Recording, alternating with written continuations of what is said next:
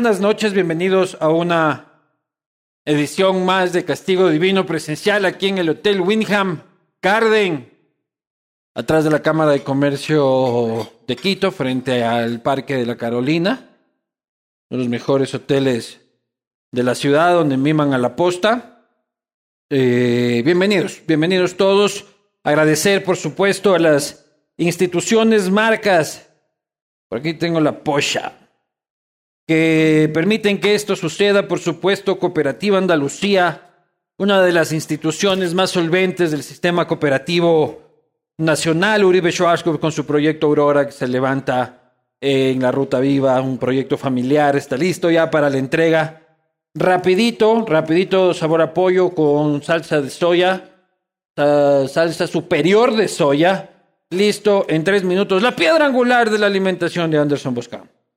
Eh, por supuesto, también a Cuscuy, que es el emprendimiento de mi mujer. Hagan el favor de seguir Cuscuy en Instagram. Este, se les va a pedir que estén siguiendo para cuando vayan a pagar la cuenta, si no tienen un incremento del 30% en la factura. Portavasos personalizados. Navarro Correa, el único Correa que no intoxica. Latitud cero. 100% Moslaca. Por supuesto, también gracias a los multivitamínicos de Inmovit. Déjame decirte que no, que Inmovit no solo es multivitamínico para adultos más recomendado por médicos, sino que también cuenta con dos tipos de ginseng, coenzima Q10 y 20 nutrientes. Es una maravilla. La plena que es una maravilla, yo sí tomo. Este, y Umbrella para estos, diría para estos soles del verano quiteño, pero este verano quiteño está medio huevón, ¿no? Pero nunca hay cómo descuidarse del sol, especialmente aquí en Quito y si van a la playa. Umbrella es el protector solar más recomendado por dermatólogos y tiene una presentación para cada tipo de piel. Umbrella siempre, siempre te acompaña. Sin más, para mí, luego me ando olvidando yo, aquí estamos perfectos. Sin más, para mí es un enorme placer eh, darles la bienvenida. Eh, pasado algún tiempito ya después del paro y falta algún tiempito para el próximo. Eso espero. Eh, pero me parecía y nos parecía oportuno a quienes hacemos el castigo divino que tengamos un análisis de las dos posturas eh, del acordeón político eh, de este país y, y, convocar a dos mujeres muy inteligentes, muy destacadas en cada uno de sus, de sus espacios ideológicos por decirlo este, de alguna forma, y tener una charla enriquecedora en ese sentido y este, tomar vino por supuesto. Para mí es un eh, enorme placer convocar a este espacio a la asambleísta por el movimiento oficialista, creo, a la señora Ana Belén Cordero.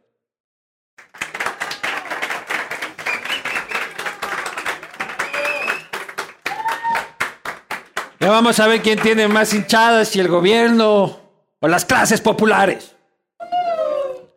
Vamos a ver. También para mí es un gran honor este, convocar aquí a una eh, activista de, de, los sectores sociales de la capital, principalmente cercana y militante de Unidad Popular, de, del Movimiento Popular Democrático. Eh, por supuesto me refiero a Natasha.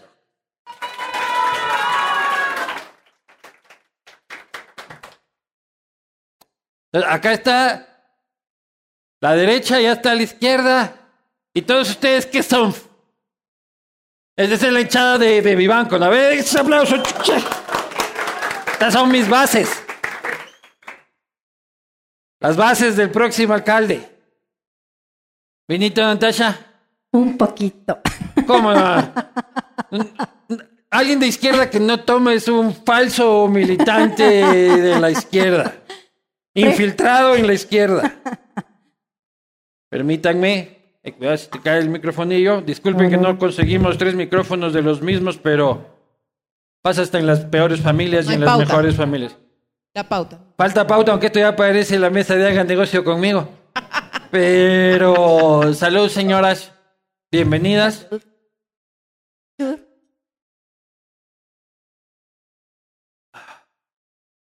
Muy bien.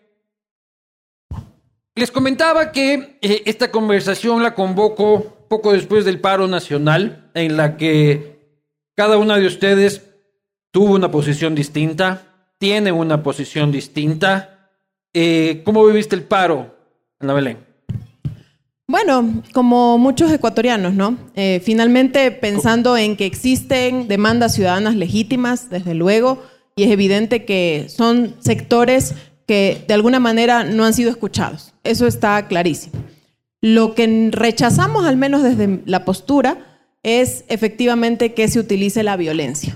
La violencia en las calles, la violencia hacia los comercios, la violencia hacia distintos sectores que se vieron golpeados en general eh, por estos 18 días. Sin embargo, es sumamente rescatable que existen demandas ciudadanas legítimas y que el gobierno tiene que atenderlas y escucharlas. Las demandas que ustedes no han escuchado. Totalmente. Todos los gobiernos tienen que hacer un mea culpa y reconocer errores. Eso es clarísimo y es evidente. Pero yo no le he escuchado al presidente decir mea culpa nada. Bueno, el presidente tiene sus formas de comunicar. Tan es así que el presidente en estos momentos está cumpliendo con una agenda sumamente importante con un enfoque social. Tan mea culpa puede hacer el gobierno que de hecho están sentados en este momento en una mesa de diálogo, ¿no? Bueno, pues no sé. Bueno, ahorita está en Guayaquil porque temblorazo no. Sí sintieron el temblor. No sintieron el temblor. Sí estuvo, estuvo duro. Natasha, ¿cómo viste tú el paro nacional? Bueno, primero un gusto saludarte a todos ustedes que se encuentran aquí. Un abrazo a todos, a todas, a todes. El paro nacional evidenció las profundas desigualdades que vive nuestro país.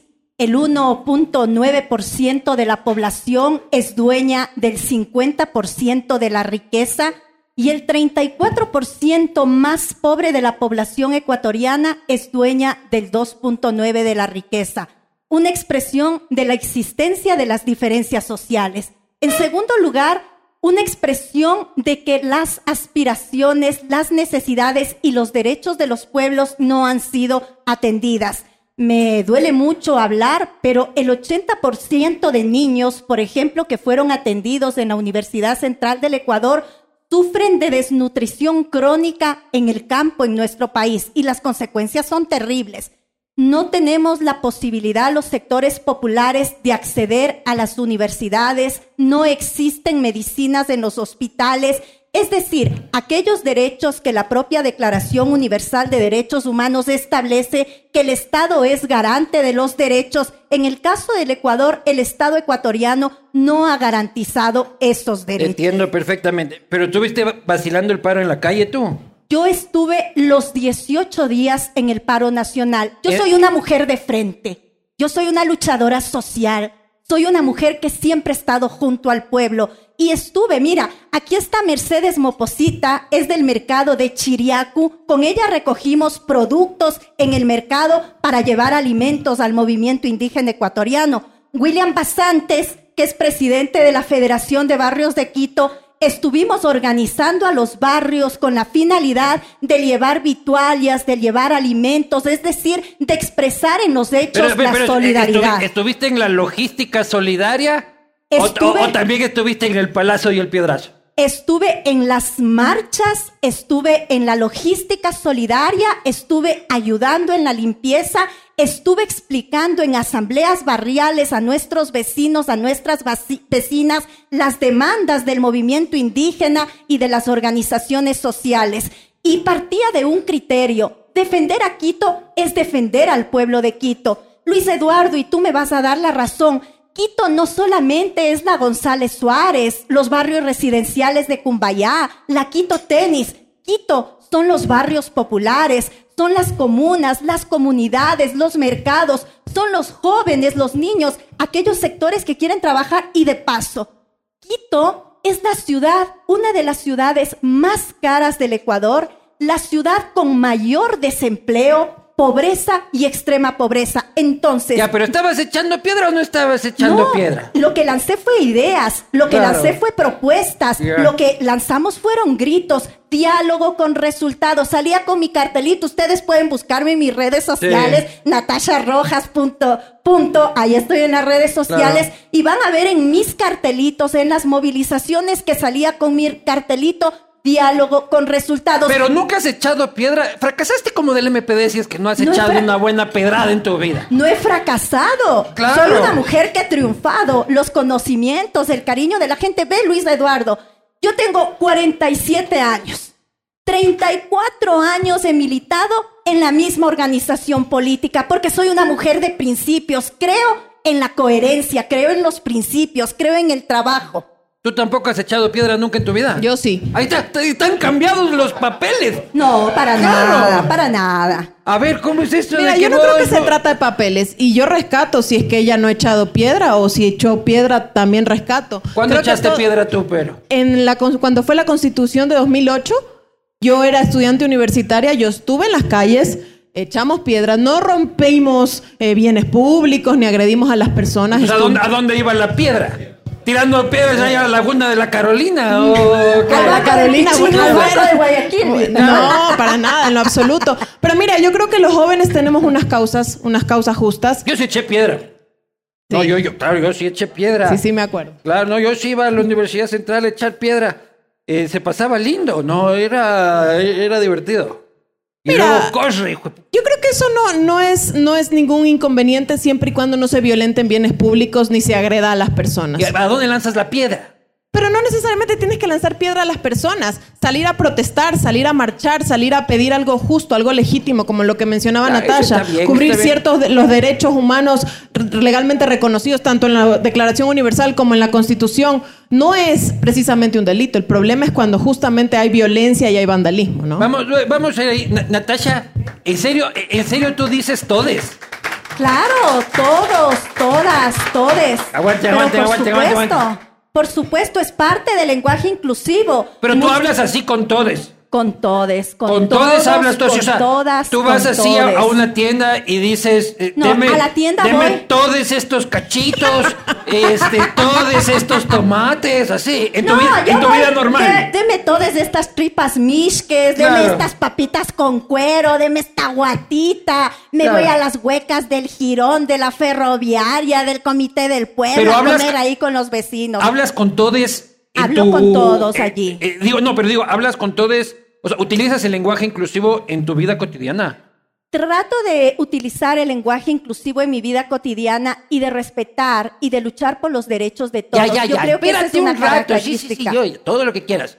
Es Pero que digamos, anda rápido, pues, Luis Eduardo. Sí, sí, así soy yo, disculparás. Pero digamos, o sea, tú vas este, al supermercado y dices, este, todos los cajeros este, están ocupados. No, tampoco, pues. O sea, lo porque utilizas además, en el día a día, vos- lo que vos- quiero saber. vos cuando vas al supermercado, vas, coges los productos, coges el rapidito, coges umbrella, Sí. coges Pero- todos los pero- productos. todo- Buenaza ya, para la que me pauta. contraten, pues para que me ¿Tú ves que necesito pauta para la campaña electoral también? Ah, pues, ya pero está. por favor. Qué bestia, cómo es el capitalismo, ¿no? Es lo que Atrapada reprochan. por el capitalismo te encuentro, Natasha. Ah, de ninguna manera, de ninguna manera. Yo admiro mucho tu programa, admiro esa capacidad que tú tienes para conectarte con el público, para llevar estas conversaciones, porque evidentemente estamos en orillas totalmente distintos, en andariveles, pero creo que esa es parte de la democracia y Sí. te felicito, porque tratas una visión, pero también eh, la otra visión desde los sectores populares. De paso, lo que no han hecho los grandes medios de comunicación. Para que veas, un para que y, y me putean. Ahí está Don Ciro, ve, por ejemplo, carajo. Aquí está la vieja casta de la izquierda. ¿Dónde está Luis Villasís? Cambia el país. ¿Dónde? Por ahí El está. Luchito Villasís está en Los Ríos ahorita en una reunión. El Giovanni está en, en Manaví también en eso. algunos, en algunos procesos importantes. Pero están compañeros. Mira, te presento Neri Padilla. Él es de la Universidad Central del Ecuador, dirigente estudiantil, un compañero afro que estuvo encargado de la cocina comunitaria en la Universidad Central con un grupo de compañeros y Vamos compañeras preparando los Tú alimentos. también presenta tu hinchada. Pues, ¿quién tenemos acá? A ver, yo aquí tengo. ¿Por el porque, BAM? mira, yo no necesito hablar en lenguaje inclusivo Ya. porque yo tengo en mi equipo muchas personas y los incluyo porque así tiene que ser la sociedad, ¿no? Totalmente Sí. respetuosos y tolerantes. Tengo aquí a mi equipo de trabajo del despacho. Los chicos, por favor, si quieren ponerse de pie, Tatiana, Santiago, Andreita, José Ah. Luis. Aquí cuento con tres amigos asambleístas que me están acompañando, María José Plaza, Byron Bien. Maldonado y Eitel Zambrano, están aquí acompañándome. Allá también tengo a mi equipo de la Comisión de Fiscalización, Andrés Ruiz y Diego, bienvenidos, buenas Esa noches. nota. Solo falta la Guadalupe Llori y, el Fernando Villavicencio. Claro. ¿Qué pasó con la Guadalupe que le defendieron hasta la muerte? Pues Oiga, Guadalupe, bueno, pues le volaron la cabeza y hoy a Yesenia Guamaní también, ¿no? claro, pues. De izquierda a las dos, ¿no? Eh, Termina defendiéndole la derecha, ¿no? Con un comportamiento totalmente desleal a los intereses de los pueblos del Ecuador y que me parece que eso es complejo. Mira, también está, bueno, ninguno trabaja para mí, no reciben un sueldo, no son funcionarios ¿Es eso, es explotación Está- laboral? no, es conciencia, Natasha. es compromiso. ¡Hazte la mano allá quien no está afiliado en el IES, carajo! Claro. Pero, mira, ¿Para qué armamos el sindicato en Mira, contra de Natasha? mira, Don Ciro, no, coja firmas ahí. No, no, vos, vos ya quieres armar relajo. Mira, No. te presento. Mira, está Digna Barcia, presidenta del barrio de San Juan. Johnny Tamayo, de Unidad Popular. Anabel Guerrero. Juanito Vuelva. Alexandra López, dirigente de la ferroviaria en el sur de Quito, porque somos un conjunto de compañeros y compañeras. Yo quisiera decirles, porque muchas personas nos están, nos van a mirar, nos están mirando, agradecer a los médicos, a los paramédicos, a los medios de comunicación alternativa, a los moradores de los barrios populares, de el pueblo, el movimiento indígena ecuatoriano por la participación tan importante en el paro nacional. Tú, este, Ana Belén, viste también lo que vimos mucho, que es a lo que te referías de los capítulos de violencia, eh, que como tú bien dices, eh, no representaba esa violencia las legítimas aspiraciones de quienes estaban ahí por otras convicciones. Yo también considero lo mismo. Entonces, ¿quiénes eran los violentos? Porque nadie los conoce, ¿no? O sea, a mí me parece algo súper misterioso que estaban ahí, eran muchos, pero nadie sabe quiénes son. Bueno, la señora fiscal general del Estado seguro sabe quiénes son. Eso, eso es evidente. Y yo sí quiero separar las demandas legítimas de la ciudadanía y que el gobierno no debe hacer oídos sordos, no ha hecho oídos sordos, de hecho está haciendo varias enmiendas en, las mesas de diálogo, pero los violentos no necesariamente son quienes se levantaron por demandas legítimas de la ciudadanía. Los violentos no necesariamente son quienes pedían, por ejemplo, una rebaja en los precios del combustible. Los violentos no son los que pedían eh, regular de alguna manera eh, el precio de la canasta básica o regular de alguna manera o trabajar en mejores insumos médicos ¿Qué y medicamentos. Los violentos, desestabilizar en las calles y en la Asamblea Nacional. Vamos a ir luego a lo de la asamblea. Natasha, tú me hablas de que tú estuviste los 18 días participando, logrando la logística para alimentación, para esas familias. Ya, ¿y quiénes eran los violentos entonces? ¿O Bueno. tampoco los conocemos? Desde el gobierno nacional se trata de implementar esta figura de la violencia y mezclar a, todas las, a toda la movilización con estos aspectos de violencia. No, no, te estoy preguntando eso, te estoy preguntando quiénes son los violentos. Sin embargo, hay que revisar adecuadamente. Hubieron muchas expresiones. La responsabilidad de todo esto la tiene el presidente de la República. ¿Por qué razón? Lo mismo que hizo el día 18 de sentarse, de dialogar, de llegar a acuerdos, pudo haberlo hecho el día 1, pero además existe un antecedente. Desde junio del 2021, la CONAIE, el Frente Unitario de Trabajadores y el Frente Popular presentaron sus demandas y propuestas al gobierno nacional y hubo toda una acción Ya. de oídos sordos Natasha, a este te entiendo elemento. perfectamente eso desde la política, pero hubo unos salvajes que este, detuvieron un convoy militar en San Antonio de Pichincha y hicieron casi una masacre. En Sushufindi, lo mismo, ¿ya? Agarraban a un taxista, palo contigo si es que no te unes al paro, pincha la llanta, este, aterricemos en esa parte. O sea, ¿quiénes son esas personas que seguramente no están pensando en las reivindicaciones sociales, sino están pensando y que van con, y, y, y se vio imágenes de gente con escopetas. Yo comparto contigo esta primera parte. Hubo salvajes que dispararon bombas y, la- y gases lacrimógenos. No me estás la- Voy a respondiendo. responderte que dispararon bombas y, la- y gases lacrimógenos a la Casa de la Cultura Ecuatoriana, a la Universidad Central del Ecuador, a la Universidad Salesiana, donde estaban mujeres, niños y personas de la tercera Ya. edad, que reprimieron salvajemente las movilizaciones Pero ya sabemos que ese salvaje puede ser Patricio. Carrillo, ya, ya le ponemos nombre y apellido, ¿ya? No lo dije tú, yo lo dijiste Porque te tú. refieres a la policía, pero ¿quiénes son estos otros salvajes del otro lado? Bueno, yo creo que el gobierno nacional, a través de los distintos mecanismos, se debe investigar. Las movilizaciones fueron unos hechos, se expresaron distintos niveles de organización en distintos lugares de nuestro país. Pero yo insisto porque la discusión debe ir mucho más allá. No solo- el no. gobierno pudo haber evitado todo este conflicto a nivel nacional Estás que se presentó, la violencia, que se presentó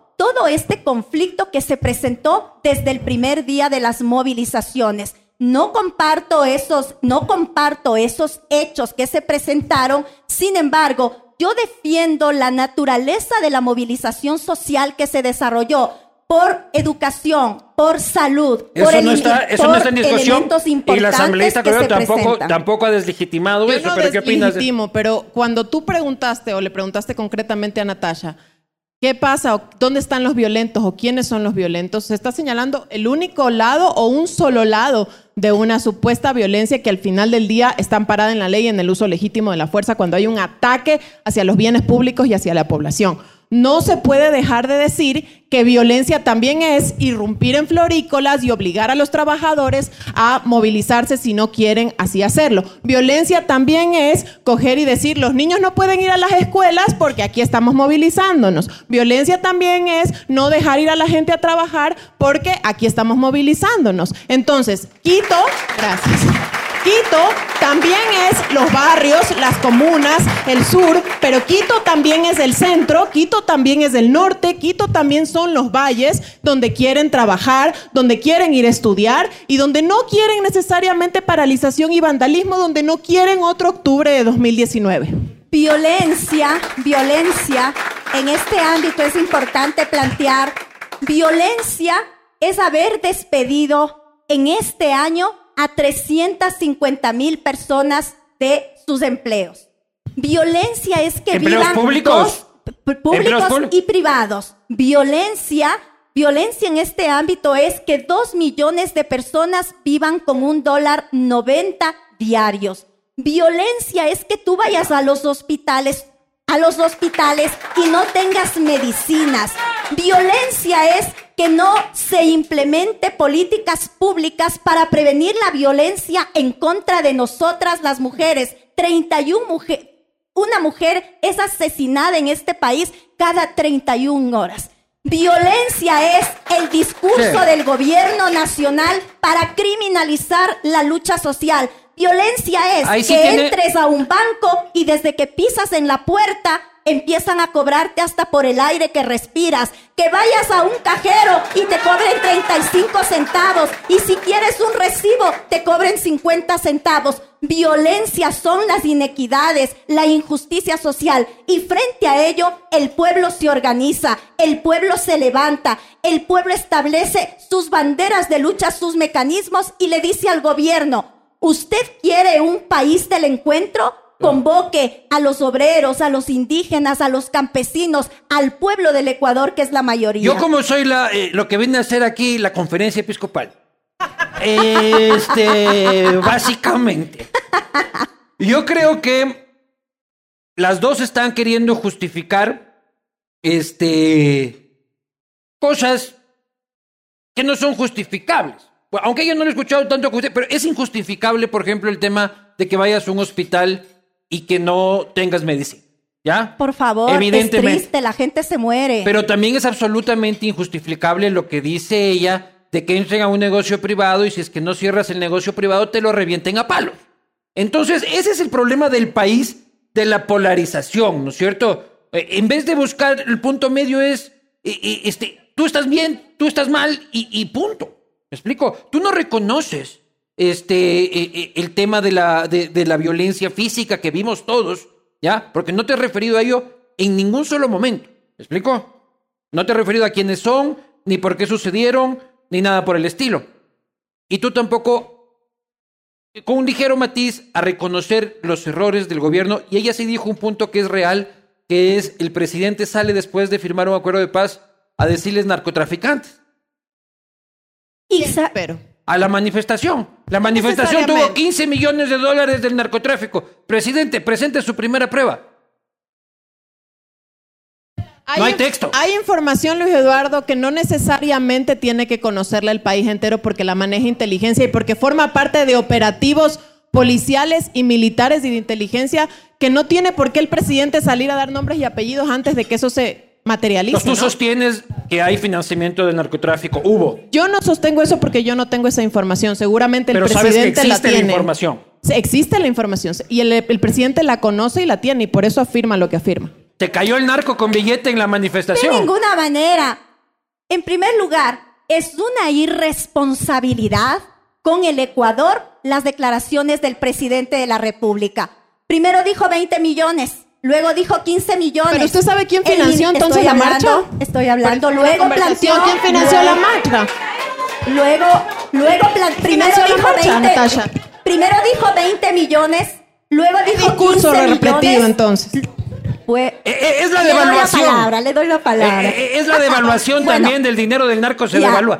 No, no, no, no. Me corresponde hablar solo que esperaba que pueda culminar lo que estaba diciendo para yo poder continuar con argumentos. Bueno, pero interrumpirse también es primero bonito, dijo ¿no? 20 millones, luego dijo 15 millones, pero no ha demostrado pruebas. Tanto es así que salió el ministro Carrillo a decir que ellos han presentado esa información para que la fiscalía investigue. Mentirosos. El problema que me parece eh, que existe es que tiene una visión como en el banco por todo te cobran, como son usureros, como es ese funcionamiento. ¿Qué tiene que ver el banco ahí? No No tiene sé, es un idea, discurso. no tiene Es idea. un discurso que la candidata tiene. No tiene idea de cómo funcionamos las organizaciones sociales. No tiene idea, y voy allá, de cómo funcionamos las organizaciones sociales. Con solidaridad, con contribuciones, con organización, con trabajo comunitario, con un sinnúmero de elementos Ya. que son muy importantes.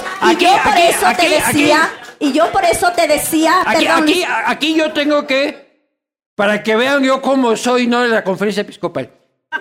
Ella tiene razón en una cosa de que el gobierno no tiene idea cómo funcionan las organizaciones Por comunitarias supuesto, así y no tiene idea, y yo lo he criticado porque como son Samborón Delet, este, no tiene idea cómo funciona este, la CONAIE y la toma de decisiones.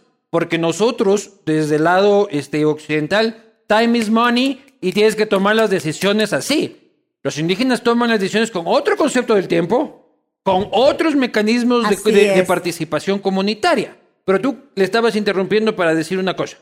Bueno, independientemente de, de cómo funciona el tema de inteligencia militar y los operativos que se está haciendo desde el gobierno, porque el presidente no sale y afirma, porque sí, eso hay que entenderlo, y el presidente no va a salir a decir, mire, aquí está la papeleta de depósito que financiaron las marchas, por favor no seamos En ingenuos. el Banco de Guayaquil, seguramente. Seguramente, si quiere claro. así plantearlo, ¿no? Porque todo es el Banco de Guayaquil. Por lo menos aquí. le ha cobrado los 50 centavos del Sí, pues, recibo a las mafias. Pues claro. Seguramente. No, pero tan inteligente. Ahora tú le interrumpes Ay, ahí. ¿Cómo pasa perdóname, perdóname, Hable, hable, hable, perdón. pues. Qué falta de por favor. sinderes, eh, Sí, sí, tienes razón, tienes razón. Mire, en este caso concreto, yo lo único que puedo decir es, definitivamente las organizaciones sociales se manejan de una manera, pero hay que tener un poquito de sentido común. Para tener aproximadamente entre 15 mil y 18 mil personas en las calles, a 20 dólares por coco diario, eso nos deja más o menos en un millón de dólares diarios. Por 18 días son 18 millones de dólares. Si tienen tanto dinero para una paralización y vandalismo, porque esa es la palabra cuando hay vandalismo y delincuencia, entonces seguramente tampoco les hace falta medicinas en los hospitales, ¿no? Bueno, una cosa. A ver, una solo déjame cosa- decir una cosa. Verán, ya le veo cómo se está poniendo esto y yo conozco a mi gallinero. A ver, no, espérense. No, no, no, no, no. Verán. Vamos, a ver, a ver, oye, aguántense un rato. De lado y lado. Yo les lanzo mis bases de este lado Allá, y ahí yo ya no respondo. Tranquilos, no, tranquilos. Ustedes solo escuchan la señal y atacan. ¿Ya? Vamos, vamos a portarnos como, como Oye. gente adulta, espera, como gente adulta. Aplausitos, todo bien, suavitos, tampoco exageremos, pero no empecemos a participar de la discusión, porque si no, aquí nos vamos todos y la conferencia va a tener que irse este, y cerrar aquí el, el monasterio. Eh, te interrumpí por eso, perdón. Bueno, te decía que es necesario conocer la organización social, la cosmovisión indígena incluso y la realidad de los barrios populares. Si ustedes visitan todos estos sectores van a mirar que la solidaridad es un elemento fundamental. Por ejemplo, en la pandemia, en el terremoto que hubo en Manabí, que hubo en Esmeraldas, ¿desde dónde salió la solidaridad? Desde las organizaciones sociales, principalmente desde los sectores populares. Bueno, el ministro dice 8 dólares diarios, la asambleísta dice 20 dólares diarios, pero ¿saben cómo estaban aquí los indígenas? Se alimentaban de la contribución que venían desde sus comunidades, que venían desde los barrios populares, desde los mercados, dormían en colchones, en colchonetas, en cobijas que llevaba la ciudadanía y entregaba. Y definitivamente de esta manera se trabaja. No sé, se me ocurre tan hablan aquí de la inteligencia militar, de la inteligencia policial, son bien inteligentes para que no hayan dado con los generales y con la cúpula oficial vinculadas con Don NASA. Son tan inteligentes para Buen que no investiguen los temas de drogas en el país. Para eso nos sirven. Es tan buena la fuerza pública en este país que para reprimir las movilizaciones del pueblo ecuatoriano están muy valientes. Oye, la- la Pero que cuando con hay Don Nasa- delincuente- cuando hay delincuentes, se esconden, no hacen absolutamente nada. Y esa es la realidad. Ya, a ver. No voy a ir a Don Nasa porque nos, nos vamos a desviar por ahí. Tenía un punto porque con lo de Don Nasa. na- na- eh, este, eh, eh, Nanay, eh, eh, Nanay pasó. Pero sí se han identificado y, la información que yo tengo que no tiene el mismo origen policial y militar. Si hay células, este, se habla de, de estos famosos guevaristas, de estos famosos nisecuantistas, de estos, porque cuando el, el mariateguismo del señor Dimitri Madrid, este, que en realidad es un maoísmo, pero suena más bacán ser mariateguista ahora, este, tiene sus filtraciones hacia abajo, pero son varios grupos. Y sí, no sé si ustedes vieron con detenimiento cuando, cuando habían las imágenes de la primera línea de confrontación. A mí lo que me sorprendió, Natasha, y quiero también tu reflexión, es que son gente humilde que sale a manifestarse, ¿no es cierto? Por el hambre, por la- y tienen toda la razón. Pero veo yo en primera línea, no los veo a ellos. Y yo vi muy poco poncho en la primera línea y lo que veía era tipos con pasamontañas, con escudos y con conformación casi militar, porque si es que tú lo ves, se mueven así, ta, ta, tas, con estrategias. Se nota que ahí hay un entrenamiento, ¿ya? Y yo no lo veo al señor de Pujilí Alto que sale a Quito con sus justas demandas, ¿ya? Porque no tiene comida, porque no tiene este, educación, con pasamontañas moviéndose como un paramilitar en la 6 de diciembre y Tarqui. ¿Quiénes son ellos? Existe una historia importante de formación de la Guardia Indígena históricamente en el Ecuador y en América Latina. Es Los indígenas han dicho que ellos no parte- son. Es parte de elementos de organización. Los indígenas han dicho que Eh, ellos mira, no son. Hemos conversado, yo escuché la intervención de la vicepresidenta de la CONAIE en Radio Sonorama con Fabricio Vela e incluso planteaba ella una situación interesante. Respecto, frente al abandono del Estado, las comunidades se organizan con guardias de distinta naturaleza, más o menos como en el barrio popular tú tienes la brigada de seguridad o en las urbanizaciones privadas contratas guardia de seguridad para garantizarte frente al abandono del Estado. Son jóvenes que frente a la represión han llevado su escudo, han llevado distintos elementos para Ah. protegerse de las bombas lacrimógenas, que es un elemento Entonces que en muchas sí los ocasiones conoces. no, yo los conozco, los he visto en las calles, ¿Quiénes los son? he visto, son jóvenes de distintas organizaciones del ¿Y movimiento por qué están tan indígena entrenados? Del movimiento indígena, ¿no? del Porque los- movimiento indígena, los de las no de organizaciones, de las organizaciones sociales, Más cercanas al específicamente- MPD. Específicamente de qué sector son, no los conozco, no son cercanos al MPD porque el MPD ya no existe La como organización Popular. política y pero sí por supuesto de la Unidad Popular y nosotros participamos públicamente junto a las mujeres. Son Pero cercanos mira, a la Unidad Popular, No, dices. no son cercanos Ah, a la. Unidad Popular de claro ninguna eso. manera, no. ¿Quiénes son? Estos mariateguistas, este, todos estos cistas. Mira, yo hablo poco y espeso, Luis Eduardo. O sea, para mí, en concreto, el armamento que tenían estas personas, justamente, que no necesariamente están con Poncho, que no necesariamente son los jóvenes universitarios. Estas personas están entrenadas justamente por movimientos paramilitares, tienen un armamento que no tiene ni la policía. De hecho, yo vi con mucha pena cómo justamente a una persona la mataron con perdigones. Tenía como 20 perdigones encima y la policía no tiene perdigones. Ese armamento no tiene la Policía Nacional. Entonces, ¿quiénes son? Bueno, Fiscalía lo va a determinar, pero efectivamente no son las comunidades indígenas que estaban ahí enfrente. Yo a través Pero tomaránse un vinito por lo menos, ¿verdad? salud salud Yo. ¿Qué va si este es mi tercero? Ustedes recién están en la primera. Yo quiero eh, aprovechar este momento para expresar mi solidaridad y mi abrazo a las familias de los ocho compañeros, compañeras que, compañeros que fueron asesinados en el paro nacional, incluido el militar, porque no es que la vida de uno vale más que la otra, todas las vidas son importantes, la vida del militar, pero también la vida de los luchadores sociales. Y te digo esto Sí, porque solamente porque solamente se ha hablado de la muerte del militar, pero no se ha hablado en ese mismo nivel del asesinato a los luchadores sociales que perdieron sus vidas en esta movilización. Todas las vidas son importantes. Y yo vuelvo a insistir en este elemento. Se pudo resolver esto desde el primer día si se dialogaba. ¿Cómo se resolvía, Natasha? Si el gobierno se, pon- Ya, se pero sentaba ¿qué? a Si es, que, si, es que su- si es que aumentaba el subsidio. Desde el día uno. Lo que hizo el día 18 de disminuir 15 centavos a la gasolina extra y al diésel lo pudo haber Ya hecho se le está el cayendo hasta uno. los cuchillos a Don Ciro, vea. Dele suave, dele suave, Don Ciro. Ya se le cae el arma blanca ya. Se le cae el arma blanca a Don Ciro, hable serio. Lo, lo ma- lo malo que estás viendo mal no fue a Ciro, fue, fueron Ah, a los esta, otros esta prensa corrupta que eh, te, eh, eh, enfoca mal. En todo caso, te decía este elemento que es, eh, que es muy importante. Que el gobierno tenía que ceder desde el primer día. Mira, yo comparto en eso con Natasha, pero ¿sabes qué? ¿Cómo se podía ceder, o ceder, más que ceder? Yo no creo que es un tema de ceder, es un tema de reconocer y de sentarse a conversar.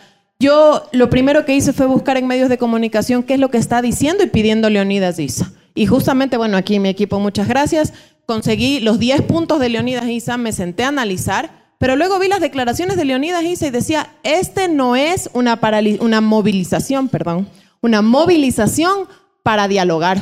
Esta es una movilización para que se cumplan y yo le comino al señor presidente de la Yo República también que cumpla Leonidas. los 10 puntos. Entonces, ¿cómo pueden venir ahora a decir que el día uno tenía que sentarse el presidente si ya el líder de la CONAIE, que es uno de los grupos que se levantaron, dijo que esto no es para dialogar? En o sea, junio, ya es. O sea, Luis lo- Eduardo. sí, espérate un rato, pero lo que ella dice también tiene razón, que es. O sea, mañana se levanta Leonidas y dice que este, el campeón del fútbol ecuatoriano es el Pujilí Fútbol Club. Ya tiene que ser. No es el Leonidas, es el movimiento Lo indígena ecuatoriano. Lo que Son sea. las organizaciones Sí, sociales. Pero Y no nos representan a todos. Y ojo, ojo, no Luis nos representan Eduardo, a todos. por supuesto. ¿Por qué? ¿Por qué? ¿Por qué el país, por qué el país tiene que asumir sus reivindicaciones por justas, inteligentes y argumentadas que sean? Que ustedes representan a un sector respetable, ¿ya? Pero a un sector. Por supuesto que no representamos a todos. a ese 1% de la población que es dueña del 50% No, no, de la no. riqueza, no le representamos. Permíteme, permíteme Ni continuar. tampoco a la clase media, Ya. que tenía No, que no, salir a trabajar pero esos permíteme, 18 días de manera continuar. desesperada. Por supuesto, pero permíteme continuar. No representamos a esos quiteños de bien que se hacen llamar que implementaron un discurso racista, que saquen a los indígenas de Quito, que les saquen a patadas, que les empujen, que no les dejen entrar a la ciudad, tampoco les representamos. Aquellos corruptos que se han llevado la plata de este país, tampoco les representamos. El movimiento indígena y las organizaciones sociales y populares representan los anhelos y las aspiraciones de los pueblos del Ecuador. Natasha, Natasha, yo hoy día tomé un taxi desde la avenida de la prensa hacia mi casa. El taxista es un señor de clase media baja, trabajador, este, y el man estaba muy cabreado con ustedes. ¿Ya? El man estaba muy cabreado con ustedes porque le habían bajado las llantas. 18, el man vive del día, ¿ya? Y 18 días no pudo llevar el pan a la casa. Tuvo que endeudarse con el chulco del barrio para sustentar esos 18 días. Ese man tampoco se sentía muy representado por ustedes. Más o menos como el 85% de los ecuatorianos no se encuentra representado por el presidente de la República porque ha demostrado incapacidad para gobernar. Ya, Esa por es ningún- la realidad. ya, ya, es que- Vas, tú vas. Es que entre ustedes dos Tú vas a los- estamos todos el resto. ¿Qué? Ya. ¿Por qué no se meten sector- ustedes en un cuarto y se sacan la madre y nosotros vivimos en paz? Y hay un sector, y hay un sector importante que yo comparto contigo, por supuesto. Una paralización de 18 días conflictúa a quienes viven del día a día, conflictúa a quienes viven del emprendimiento, pero que viven esos problemas de la vida los 365 días del año, que han tenido pérdidas, que tienen que pagar más impuestos, etcétera, etcétera. Gracias a la alianza en la Asamblea Nacional en los hechos del correísmo con Creo para que pase la ley tributaria y que nos castigó con impuestos. Más o menos esa es la realidad. Pero esta es la realidad del pueblo ecuatoriano. Tú vives condiciones muy complejas y te voy a decir, y con esto quiero culminar esta, esta idea. Se habla de que hubo mil millones de pérdidas en el Ecuador, ¿verdad? Y todos los medios de comunicación, el gobierno, algunos asambleístas hablan de esas pérdidas. ¿Qué dijeron cuando en el gobierno de Correa, en el gobierno de Lazo, en el gobierno de Moreno, se perdonó a los evasores de impuestos con cuatro mil millones de dólares? No dijeron absolutamente nada. Ella dice que ustedes pactaron con Correa para pasarla. A ver, ya habíamos quedado, don Ciro. ¿verdad? Usted es el de más experiencia aquí política. Comporte, diputado. Eh, ella dice que han pactado con Correa. Tanto pactamos que quisieron destituir al presidente de la República. Yo no veo pacto alguno. Ahí tiene un punto. El Tiene, discurso sí funciona, ¿no? eso sí. En cambio, Rafa estaba apoyándoles full en Twitter, ¿no? Eh, Esos luchadores sociales. Mira, por suerte, nosotros sí, porque yo tengo el gusto de conocerle a Ana Belén, eh, Ana Belén desde que es asambleísta, pero por suerte yo te conocí a ti mucho antes y cuando fuiste víctimas de ataques del correísmo me solidaricé contigo. Y Natasha Rojas se encuentra entre las 10 mujeres con mayor linchamiento mediático del correísmo. Sin duda también. Porque le enfrentamos, le confrontamos, porque no permitíamos su autoritarismo, su La prepotencia. azúcar de Guayaquil también, verás. Cintia Viteri, Lourdes Tibán, Janedy Nostroza. Es que antes éramos otras- todos panas, Entre ¿no? otras mujeres. Por El eso digo que vuelva a Correa. Es que vos- ¿Cachas? Porque ahí éramos todos amigos.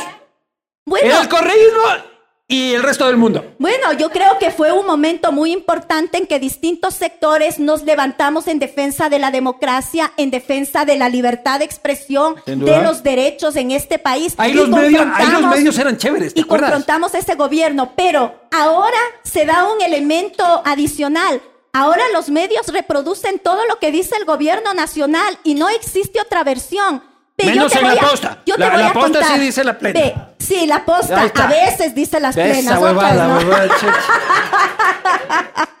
Ve, yo te voy Lo a mismo contar. dice el gobierno, entonces Te, ¿qué yo te empate? voy a contar una cosa. Mira, 34 años llevo de vinculación a organizaciones sociales y populares, estudiantiles, barriales de mujeres.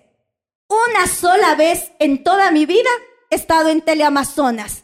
Pero vos ves a los voceros de la derecha, a los voceros del gobierno, que están todas las semanas, todos los ¿Cuántas meses. veces has estado tú en varias Teleamazonas? veces. Una vez. ¿Ve? Sí, pero no llega a Ahí está. 34 años de No militar. ¿Cuántos años vas tú haciendo política? Unos 10 años más o menos. Ella fue mi profesora hace cuánto tiempo. 6 años. seguro. Ahí está, pues. Muy- ahora entiendo. ¿Ah, ¿Cómo? Bueno, Ta- ta- también tengo mis profesores de izquierda, yo. Muy bien. Yo soy, yo, yo te- según Anderson Boscan, yo soy de Pachacute. Con eso te digo todo, verás. Sí, yo creo que vos jugaste un papel bien importante para enfrentar al correísmo, Luis Eduardo. Eh, realmente no tuviste miedo en denunciar y yo valoro muchísimo eso de Ni tú, ni tú como también. tú. O sea, lo, lo- lo- lo hicimos varios. Pero por supuesto, Eh, eh, en la, coherencia eh, eh, siempre. En la tiranía. Eso es lo que digo, antes éramos panas todos. Yo no sé qué pasó después. Ahora ya no nos podemos. Tenlo por seguro que en muy pocos meses vamos a estar en la misma orilla. Porque si ¿Por hay qué? ¿Me voy a volver expresiones- comunista? Porque si hay expresiones, porque sería lindo, ve. ¿Eres comunista? Soy una mujer de izquierda. ya, pero eres comunista. Soy una mujer de izquierda, ¿Pero soy decir militante eso? de izquierda ¿Eres revolucionaria. comunista? Creo en el marxismo-leninismo. ¿En serio? Por supuesto, por supuesto. Dime un lugar del mundo donde eso haya funcionado, Natasha. El socialismo no funciona en estos momentos a nivel mundial. No podemos hablar Dime un lugar donde país haya socialista. funcionado, ya no en estos en momentos, Su sino- momento, en, ¿En su dónde? momento en la Unión Soviética, en su momento en Albania. tomemos, tomemos. Salud, salud. ¡Salud, salud! Camaradas, Tomará nomás. Pasen Camaradas. con agüita, con agüita. dice que el socialismo este, ha funcionado en su momento en la Unión Soviética. Bueno, habló de la izquierda y del marxismo, Del ¿no? El marxismo, socialismo no, es sí. diferente, ¿no? Del marxismo. Que funcionó en la Unión Soviética. ¿Qué opinas?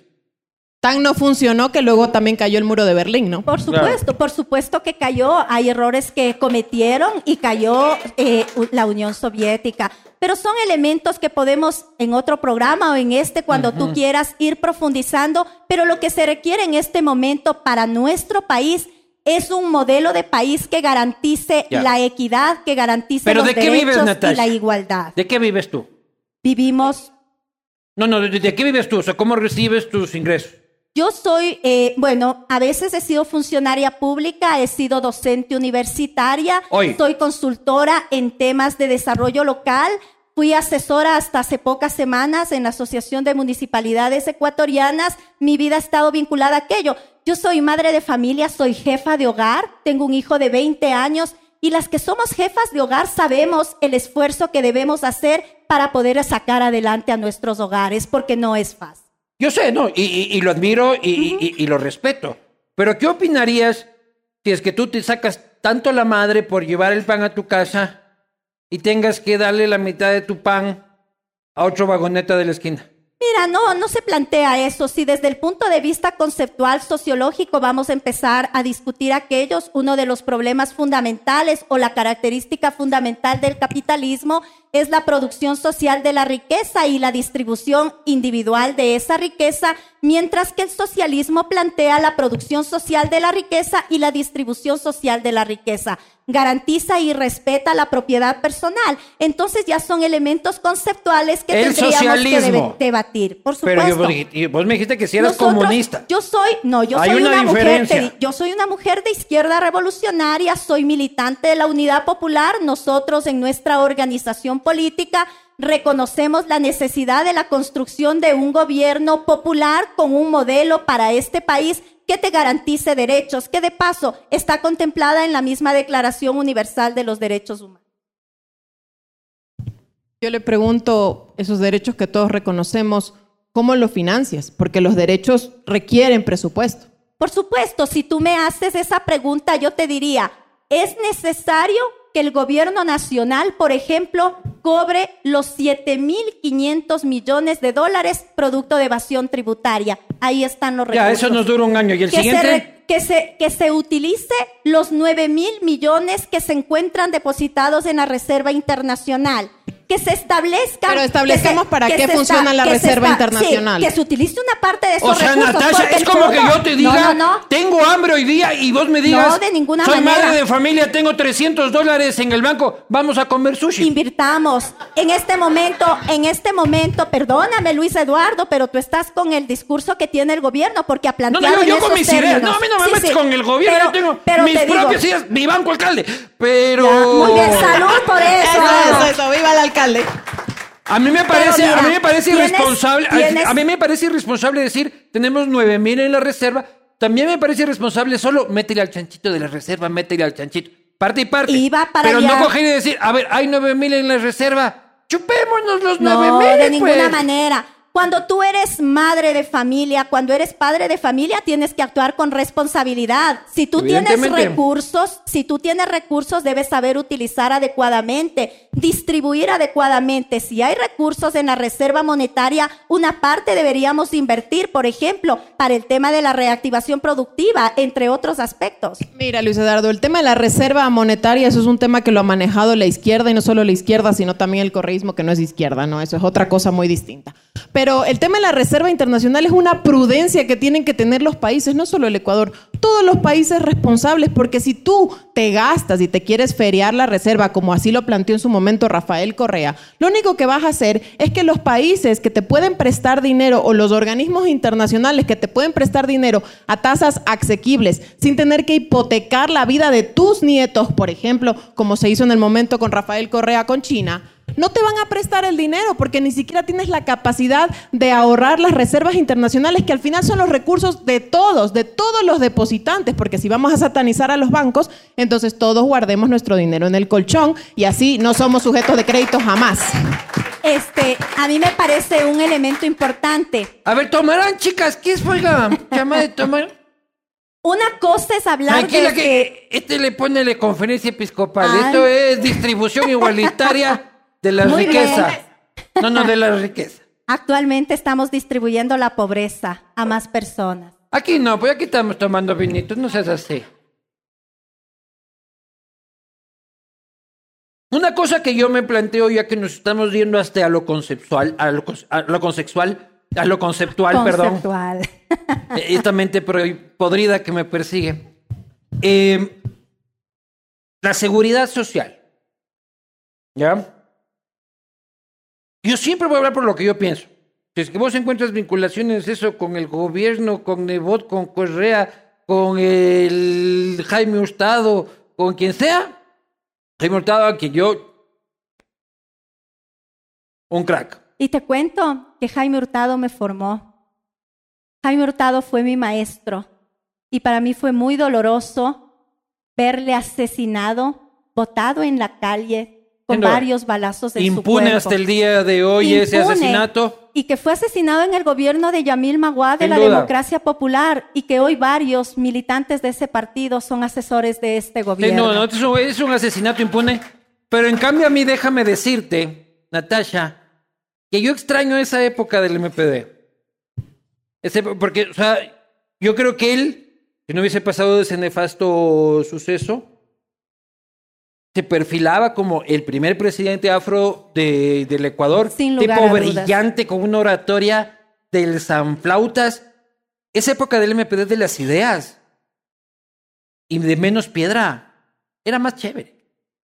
Yo creo que continuamos en esa línea, generando ideas, generando un sinnúmero de elementos muy importantes, desarrollando propuestas. Tenemos eh, varios espacios de formación. de Pero no ganan una elección, compañeros. Natasha. Hemos ganado. En Tenemos Esmeraldas. No, tenemos en Orellana, tenemos en Esmeraldas, tenemos en Santa Isabel, tenemos en, Mana- en, en El Oro, tenemos en varias provincias ¿Cuántos, del país. ¿Cuántos asambleístas tienen? En este momento eh, nosotros participamos en unidad con Pachacutic en varias provincias. Varios de esos asambleístas también son representantes de nuestra Ya. organización. Pero si ustedes representan a las clases populares, ¿por qué no tienen asambleístas? Bueno, directamente nosotros eh, hemos trabajado, como te dije, en este proyecto unitario. Sin embargo, nosotros tenemos en la actualidad 14 alcaldes, tenemos 52 concejales y tenemos una presencia importante en 98 juntas parroquiales de nuestro país. Planteamos la construcción también de, estos propuest de estas propuestas de gobiernos alternativos desde la localidad. Vas a ser candidata. Voy a ser candidata. Me ¿Ya han dijiste planteado- eso en, la- en las últimas elecciones locales? ¿Y qué pasó? Bueno, me falta un binomio como vos y unas Ahí está. pautas. Claro. ¿Por qué no hacemos aquí un chumirato? Más claro. La seguridad social, yendo al punto que yo quería, este. ñañas, es insostenible esa vaina. O sea, ha sido insostenible desde que mi paisano Isidro Ayora este, la fundó hasta el día de hoy. Es un bastión social importante, pero no funciona, Natasha, no funciona, Ana. ¿Cómo solucionamos esa cosa? A mí me van a decir salvaje capitalista, pero yo digo competencia. Mira, yo no hablo de un salvaje capitalismo para la seguridad social, porque la salud tiene que ser para todos. Y partiendo de ese punto, yo sí creo que los ciudadanos, todos, todos tienen el derecho a elegir dónde y cómo y en qué A condiciones eso me refiero con competencia. Ya. Y por ejemplo, debería haber una ley que permita que sea obligatorio aportar a cualquier, eh, llámese así, Sistema. seguro, sistema, aseguración, Público que privado. permita público o privado Eso que yo. permita garantizar. Eh, Pero Ponga el es el financiamiento desde la demanda, no desde la oferta, porque cuando tú financias la oferta, viene el problema que está, está ocurriendo ahora, la corrupción, la pillería, la falta de abastecimiento, y lo mismo pienso con la educación que con los cheques educativos, pero ese es otro tema, ¿no? Lamentablemente. Que la seguridad social se abra al sector privado. No. La seguridad social es un derecho y tiene un principio, la solidaridad. El que más aporta es solidario con el que menos tiene. No sé si estoy equivocada, pero estoy casi segura que tú tienes un seguro privado, que Ana Belén tiene un seguro privado ¿Tú? y no, no, no tengo un seguro privado y no acuden a la seguridad social. Pero el campesino, la ama de casa que se ha afiliado a Seguro Social, el maestro, quien te habla que ha sido servidora pública, nosotros sí utilizamos los servicios Pero de la reciben un, pero, pero- pero social. reciben un servicio. Pero hay un servicio pésimo ¿por qué? Está funcionando, Porque la Natasha. seguridad, la seguridad, no, la seguridad social se ha convertido en una caja chica de los distintos gobiernos de turno. Han utilizado sus recursos, se han robado el dinero, han comprado medicinas caducadas, han hecho lo que quieren y la justicia, la fiscalía no ha actuado inmediatamente para ponerle un alto.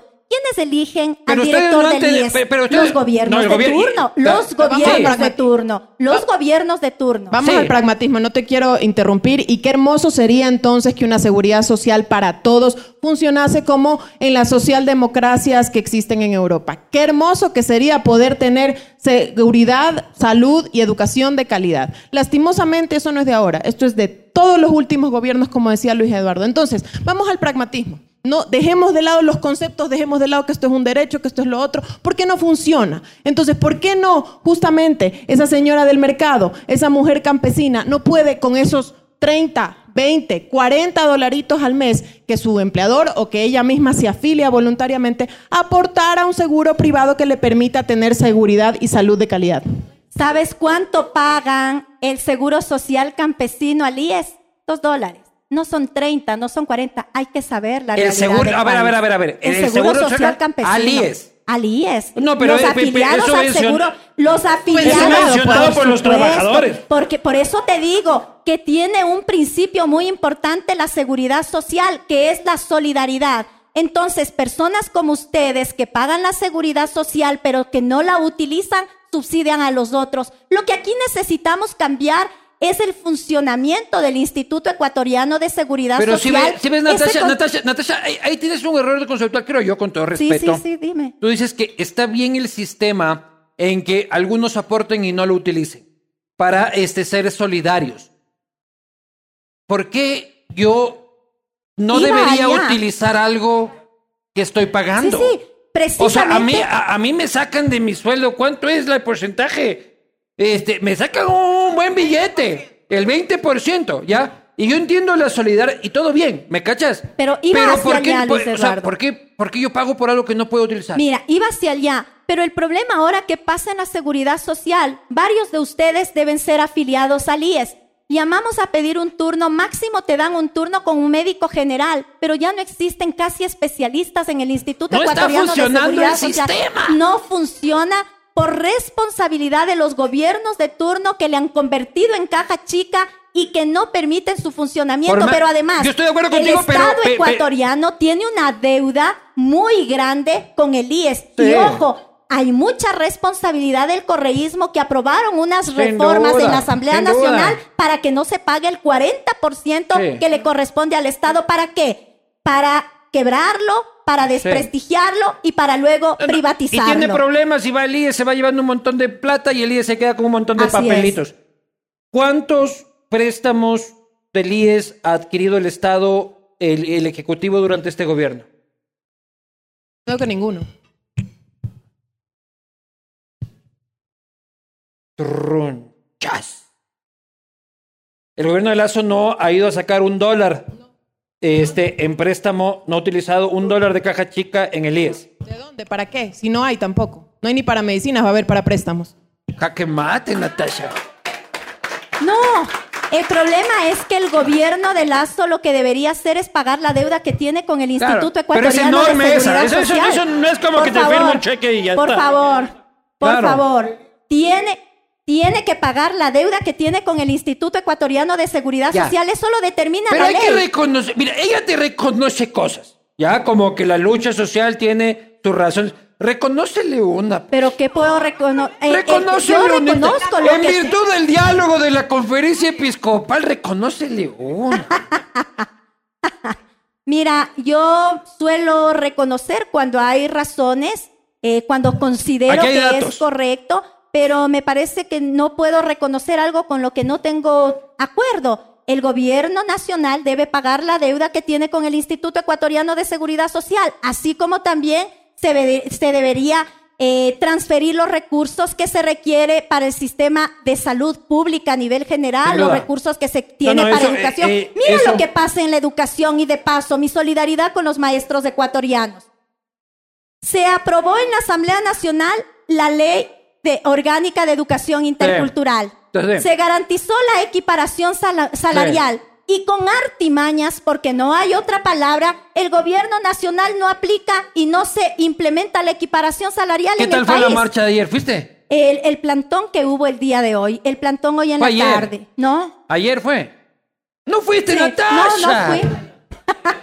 Te van a votar de la UNE, carajo. No, Salud. De, De ninguna manera. Fue ayer. Estábamos, estábamos, perdón, estábamos en una reunión el día de ayer con Digna Barcia en el barrio de San Juan porque se incrementó los pasajes de 25 centavos a 35 centavos en la cooperativa 21 de julio y es un sector que tiene una población importante Perfecto. en los quintiles más bajos. Vamos, este. Tú mismo has topado el tema de la equiparación salarial de los maestros, aprobada por la Asamblea, vetada por el presidente, analizada en este momento por la Corte Constitucional. Yo estoy de acuerdo contigo y estoy de acuerdo contigo. Muy bien. Para que veas. Yo estoy de acuerdo contigo en que los maestros necesitan un salario digno, que en las manos de ellos está el futuro del país, que tienen el- uno de los oficios junto a los médicos y policías este, más nobles y necesarios para el desarrollo de la patria. Me encanta. Yo, si es que yo pudiera, firmaría aquí un decreto porque cada maestro de este país gane 8 mil dólares mensuales. ¿Ya? Pero me pongo del lado de ellos, que son los que tienen la chequera. ¿Ya? Entonces cogen y dicen la asamblea políticamente, porque ahí no es de que se ponen a hacer números sobre con el presupuesto me da o no me da, que ni sé qué, sino queremos el voto de los maestros, súbele el voto, eh, eh, eh, el, el sueldo de los maestros. Ellos cogen y dicen, ya, a ver, si es que hago esto, lo que pasa es que no voy a poder pagarle o al señor del registro civil, o, a- o mis deudas, o, o cualquier cosa. Lo que pasa es que no podemos manejar el presupuesto público como la feria de la alegría, ¿ya? Yo entiendo que los maestros necesitan, los médicos ganan muy poco, los jueces que no ganan mal, ganan muy poco porque viene un narco y les pone tres veces más, ¿ya? Pero lo que pasa es que no podemos ir a la asamblea y decir, sueldo para los maestros, Dos mil, tres mil, cuatro mil. ¿A ¿Quién está en contra de eso? ¿Y quién va a salir públicamente, políticamente a decir, yo estoy en contra de que le suban el sueldo a los maestros? Ningún asambleísta con ganas de reelección va a votar en contra de eso.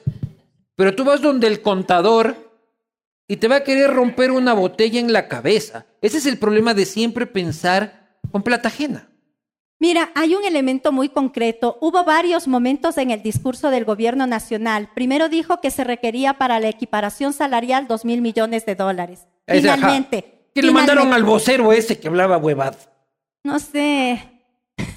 Lo mandaron al, al señor, ¿cómo es? De Gijón, a dar el número. Luego dijeron que no era dos mil. No, no, primero fue Roque, eh, Gijón el que dijo dos mil millones. Ustedes decían que era 600. Nosotros desde el inicio manteníamos manteníamos, manteníamos que era 600 y la Comisión de Educación se mantuvo en esos rubros eh, de igual manera respecto de lo que requerías para la equiparación salarial. Buen billete. O sea, lo mismo que ustedes, o sea, no, que los maestros y las organizaciones de maestros que ahora la presidenta creo que ahora es candidata a, la prefecta. No, no es candidata a prefecta, ella es presidenta de la Unión Nacional de Educadores. No, no, va a ser candidata a Ah, bueno, me pareció haber escuchado por ahí, entonces me retracto.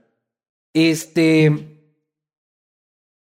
Hacer la equiparación costaba lo mismo que todas las peticiones de Leonidas Isa. Las peticiones de Leonidas Isa en su, en su sumatoria cuestan aproximadamente 800 y mil millones de ¿Cachas dólares. lo que es? Es buen billete. Este, son peticiones, me parece, y son propuestas muy importantes. Eh, tiene que ver con, con, el tema, por ejemplo, eh, se ha sumado, ellos hablan, el movimiento indígena de aproximadamente mil millones de dólares que se ha conseguido en esta primera parte, tiene que ver con la Leonidas le levanta para, para, más, eh, más chévere la fiesta con más allá, más allá del rubro específico, que puede ser 800, que puede ser mil millones de dólares, me parece que las áreas en las que el gobierno, producto de la movilización, se vio obligado a atender y adicionalmente destinar recursos para estas áreas es muy importante. lo que quería que, veas, lo que, quería que veas es el volumen del dinero de la petición de los maestros. ¿ya? El volumen de la petición de los maestros se equipara a el 100% del volumen de la petición del paro. Mira, el tema es grave en el caso del magisterio ecuatoriano porque si tú has tenido, no piden incremento de sueldos, ¿qué es lo que piden? Equiparación salarial, que se equipare, pero, dólar que se equipare los sueldos al igual que los funcionarios públicos. Además, ustedes deben conocer que en el caso de los funcionarios públicos más de 10 años no han tenido incremento en sus sueldos y salarios. Esa es una realidad la que se está viviendo. No, sin duda. Todo eso está muy bien. O sea, yo comparto contigo y contigo, Natasha. El tema es ¿de dónde? ¿Cómo financiamos? ¿Subimos más impuestos? Yo he planteado aquí una propuesta, por ejemplo, otra propuesta que no se ha señalado. Nosotros hemos planteado que se incrementen dos puntos, por ejemplo, el impuesto a la renta a los grupos, a los 14 grupos monopólicos más grandes de este país. Con eso tendrías aproximadamente dos mil millones de dólares y que sería un elemento anual que podría ingresar al Estado ecuatoriano. El tema es, ¿a quién le haces pagar la crisis? ¿A los grupos monopólicos que siempre se han beneficiado de todo o le sigues haciendo pagar la crisis a los sectores populares? Es que lo que pasa es de que esa cadena es la que a veces pienso que como no han vendido un pan, no se entiende. Si es que al grupo monopólico, que yo estoy de acuerdo que deben ser más solidarios, este, y hay que buscarle El que más Tiene, más paga. Pero vos le subes dos puntos a ese grupo monopólico y el que va a terminar pagando es el que va a la tienda a comprarle al grupo monopólico. Por ello, por ello la propuesta, por ello la propuesta completa del movimiento indígena y del movimiento popular en torno al control de los precios, porque también aquí ha existido un elemento muy complejo que se han disparado los precios en el país. Natasha, el control de los precios es escasez. Finalmente, cuando controlas precios, recordemos las salvaguardias, cuando eh, había control de precios. Maduro. Finalmente hay escasez, pues esa es la consecuencia económica del control de los precios. Entonces que los precios sigan subiendo de acuerdo a Creo. Natasha, digamos, por ejemplo, no, no, no, de acuerdo a Creo. Natasha, vos vas y compras un quesito manaba, una harina y haces unas empanadas. a ti te cuesta 8 hacer la empanada, la vendes en 10. Un cierto número de empanadas. y ganas 2 dólares. ¿Ya? Hay un paro de la gente y dice, está muy cara la harina. ¿Ya? El Estado va a controlar el precio de la empanada. Y a ti te dicen, la empanada va a costar nueve. Hay que controlar los precios, estimado Luis Eduardo. Mira, la leche, ¿cuánto cuesta ahora el litro de leche? Un dólar, un dólar cinco. Subió de precios 15 centavos la leche. Pero adicionalmente, ¿cuánto le, le, pagas al lechero de litro? Eso de litro? Otra 40, cosa. 30. Pero por eso te digo, hay que controlar los precios y adicionalmente hay que eliminar y hay que establecer mecanismos para eliminar esa cadena de intermediación que es la que te incrementa terriblemente Pero Natasha, ¿tú le vas a ver al intermediador? ¿Ya? Que es el señor que lleva la camioneta a retirar las papas. Ese señor no es un banquero. No. Es un señor que tiene una camioneta, ¿ya? Y cobra el flete. Ese señor ni va al Club La Unión, ¿ya? Ni es banquero, ni nada. O sea, es otro problema. Hay que controlar, hay que buscar mecanismos para que la venta sea directa y adicionalmente, yo sí creo, es que, mira, hay una cosa. Transportas la leche, Natasha. Hay una cosa. Tu sueldo como asambleísta está sobre los cuatro mil dólares. Doña Michita, usted ah. sabe cuánto ganan diario algunas vecinas que venden hierbitas. Diario, dos dólares. Y hemos hecho esa investigación. Esa es la diferencia. ¿Y eso qué tiene que ver con lo que estamos hablando ahorita? Es un elemento importante. Es el discurso de la izquierda retórico para incentivar el odio. Dice que qué tiene que ver eso con lo que estábamos ah, hablando de la pues leche. Tiene Te preguntaron por las empanadas. Pero déjame, ¿Qué déjame. con qué pierdes un dólar con las empanadas? ¿Te gusta? ¿Quién entrevista? Esto es un debate, no es solo monólogo. Ella le está preguntando algo que sí es verdad, porque estábamos hablando del dólar que perdiste en la empanada. pero, pero y vos te metiste con el sueldo de ella. pues la Mati de derecho. Pero mira. La Mati de derecho. A defender el sueldo, claro, pues. No, y a defender, su defender el dólar de tus empanadas. Bueno, mira, entonces. Es como que yo me mete a preguntarte cuánto ganamos yo, en Lame. Yo, yo regreso a un elemento, yo regreso a un elemento muy importante que tiene que ver con el control de precios. Yo creo que en este país se debe controlar los precios. Es fácil hablar cuando tú tienes garantizado un sueldo, un salario, cualquiera que sea esto pero la mayoría de la población, solo el 30% de la población ecuatoriana tiene un empleo adecuado. El resto no tiene un empleo adecuado. Es que Vive suena, día a día. Eh, yo te entiendo, Natasha, porque, porque suena, suena muy bacán. O sea, suena muy bacán de que yo, esta biela, esta latitud cero, me va a garantizar el gobierno de que va a costar dos dólares para siempre. Y yo me voy por ahí, y mañana vuelvo, y un mes, y vale dos dólares y, suena muy chévere. Debe haber mecanismos Pero si es que soy el que la produce y estoy al vaivén del mercado. Debes, debes establecer metodologías. Cierro la Lanford. No, debes establecer metodologías adecuadas para el control de precios. Eso le corresponde al gobierno nacional establecer con todos los equipos técnicos a través de distintas dependencias el, el establecerlo. Por ejemplo, eh, eh, el tema del aceite me pareció un caso emblemático, ¿no? O sea, el, aceite a todos nos ha golpeado, todos consumimos, todos consumimos aceite y este, de una u otra forma. Yo trato de consumir cada vez menos por obvias razones, pero eso no implica de que igual lo consumo, ¿ya? Pero el incremento de su precio tiene una razón geopolítica internacional. ¿Explico? Y el Estado coge y te dice, señor, no, el aceite no puede subir de un dólar.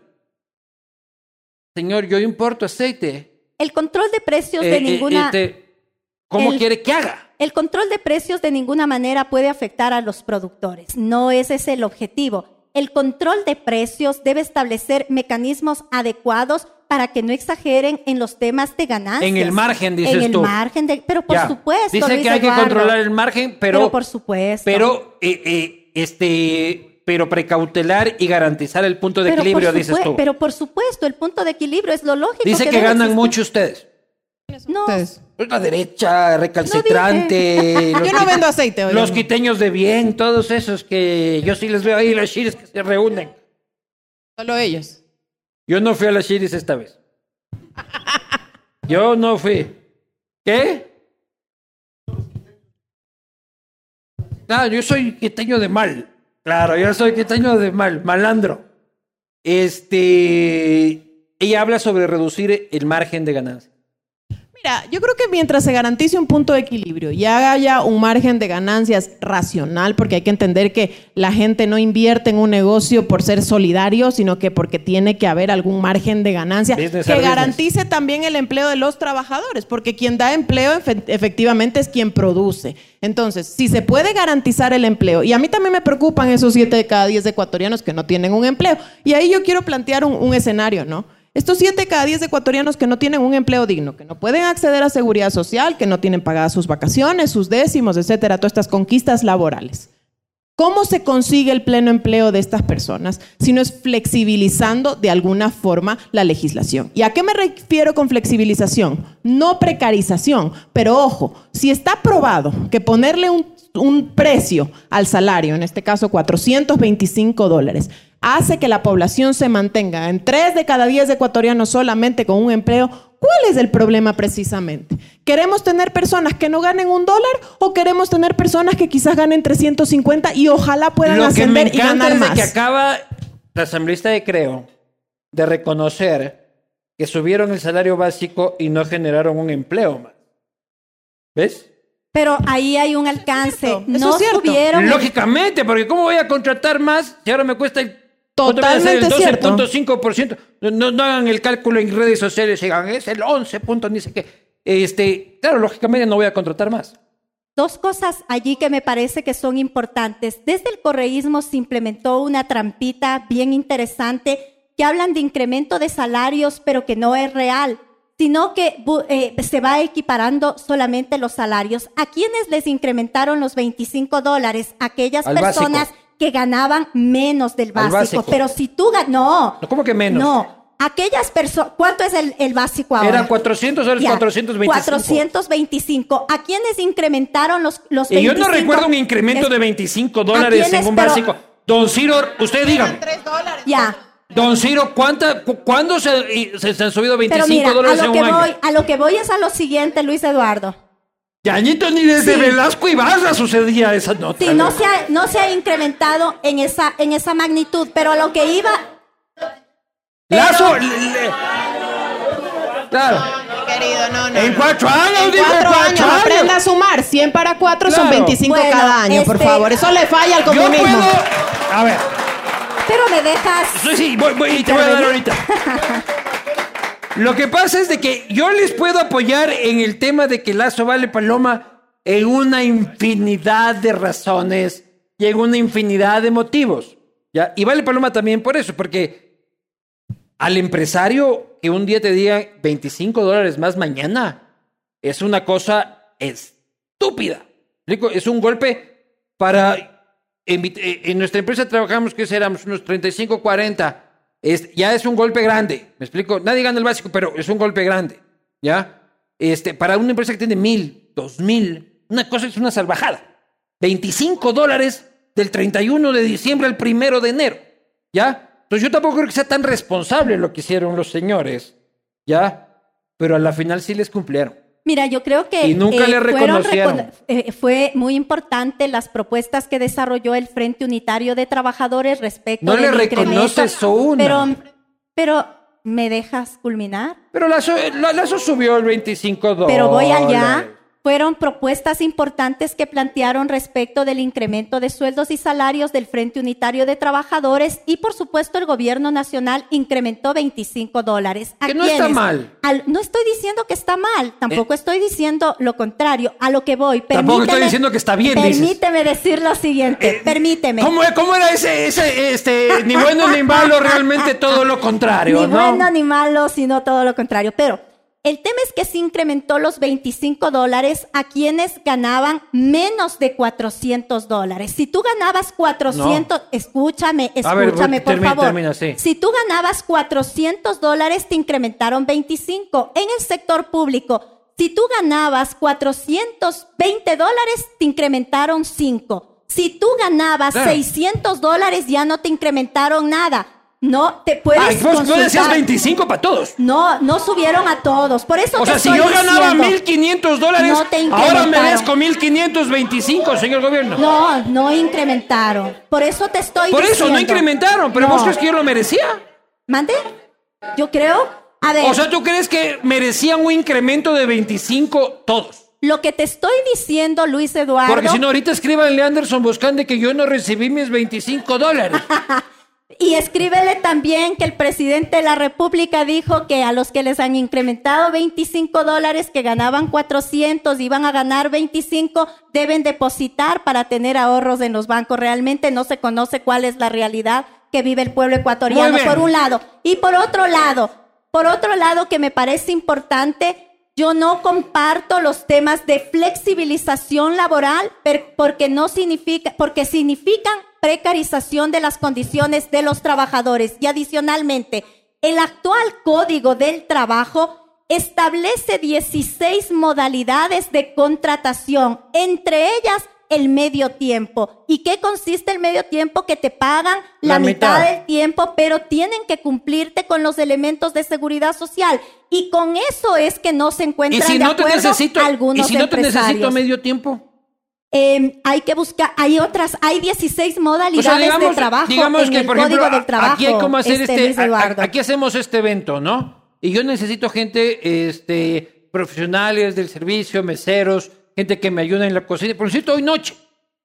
Hay distintas modalidades de trabajo en el Les tengo actual que decir, código. o te pago por negro, por abajo, o no te contrato, mi no hermano. me, no, no, no esa ¿Cómo hago? comparación. O sea, eh, hay distintas modalidades de O el albañil al que lo contratas mientras se construye la casa. Por obra, que se llama. por obra. por obra. Hay distintas modalidades, están establecidas en el Código del Trabajo. contratas La por esta noche y le afilias por esta noche y le pagas décimo no por se esta noche. Claro, por, por obra cierta. Existen, son 16 modalidades. Muy bien. ¿Por qué no se implementa? Ya, muy bien. Ahora, como yo soy la conferencia episcopal, les voy a dar dos banderitas. Una que dice, este es el valepalómetro que yo he generado científicamente.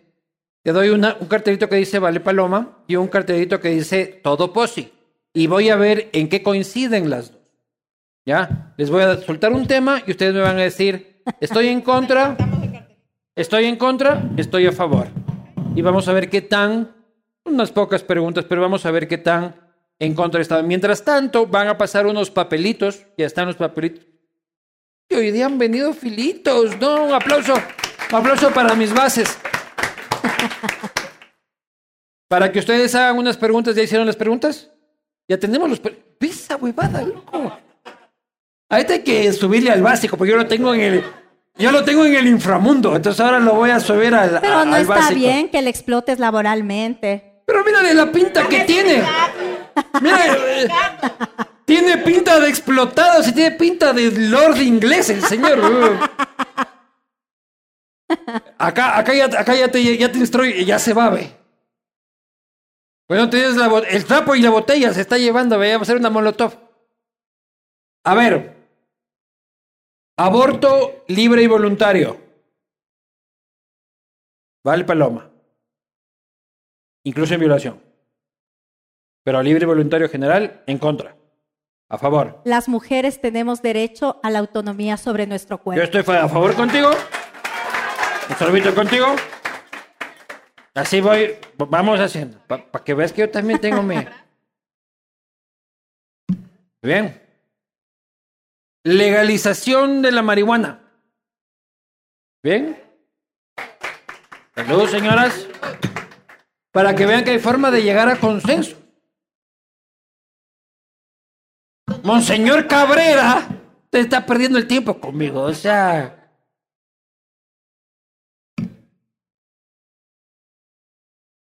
Paridad de género en las listas.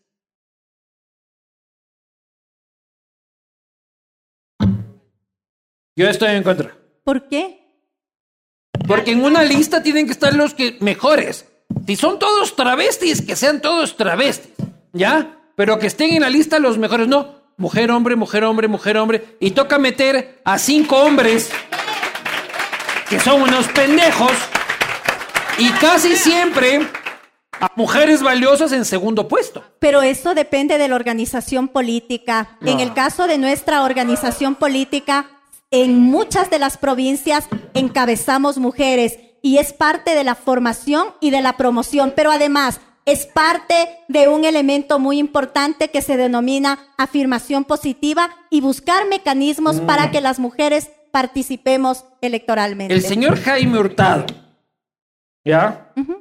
Él llegó a ser una de las figuras más relevantes de la política nacional sin pedirle favor a nadie, ¿ya? Con sus ideas, con sus argumentos, con sus convicciones, con su personalidad, ¿ya? Es que la paridad no es un favor, la paridad de género Él es un no fue derecho. diciendo, soy afro y me tienen que dar la palabra. El país le dio la palabra siempre por su inteligencia. Y sabes qué, una cosa tan importante, el día que fue asesinado Jaime Hurtado, justamente en su discurso dijo lo siguiente, el último discurso de Jaime Hurtado, quiero hablar hoy, no mañana. Le dieron la palabra y a lo que salió de la Asamblea Nacional fue asesinado. Sin duda, sin duda. Pero me explico, o sea, él llegó al lugar en el que llegó, el respeto que yo le tengo, por su retórica, por sus palabras, por su capacidad.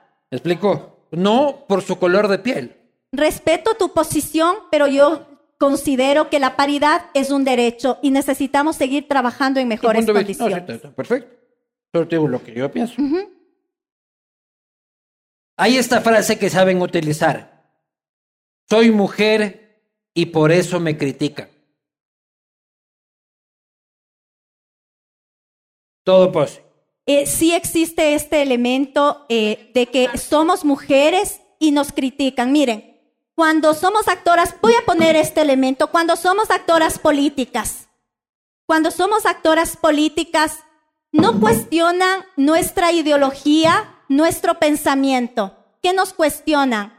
Cómo nos vestimos, cómo caminamos, Hay cómo nos que son desarrollamos en ese Hay- hay casos que son así, Natasha. Hay bastantes Pero casos la que frase, son sí, así. no, no. Pero cuando se usa esa frase es soy chora y no tengo nada más que decir. No, hacia allá no. Esos son otros elementos, pero sí hay elementos muy fuertes. Yo me acuerdo de en la este ex vicepresidenta Vicuña. y patriarcal. La, ex, la ex vicepresidenta Vicuña le encontraron en diezmos y el problema no eran los diezmos.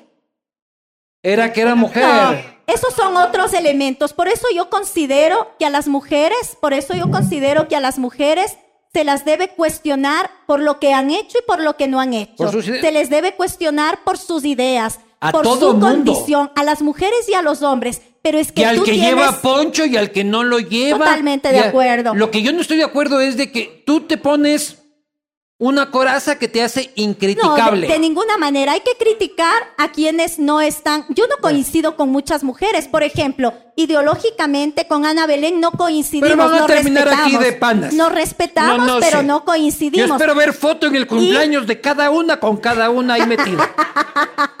si no, la conferencia episcopal Pero- ha pero fallado, una cosa, carajo. Luis Eduardo, una cosa. O sea, en la Asamblea Nacional, todas las mujeres que se les dice cualquier cosa, no me refiero a insultos, ojo, que eso no está tolerado ni a hombres ni a mujeres. Claro. Pero todas las mujeres que se les dice sus cuatro verdades sobre cualquier tema o postura ideológica o partidista, Violencia violencia, política. Mira, Por favor. Entonces, Bien. en este momento, ahora justamente la A acaban mí de sancionar a, un- cabrea. sancionar a un asambleísta porque dijo algún- algunas cosas con el cual yo he discutido varias ocasiones Indígena. indígena se llama Salvador Quispe, así es, efectivamente, pero no es porque soy mujer. Yo merezco respeto porque soy un ser humano, no importa si soy mujer, de hombre, trans, gay, lo que fuese. mira, yo creo que los temas, nosotros... Yo estoy de acuerdo por eso. ¿Y sabes qué? Yo le dije cabrón a un tipo en televisión. Ya.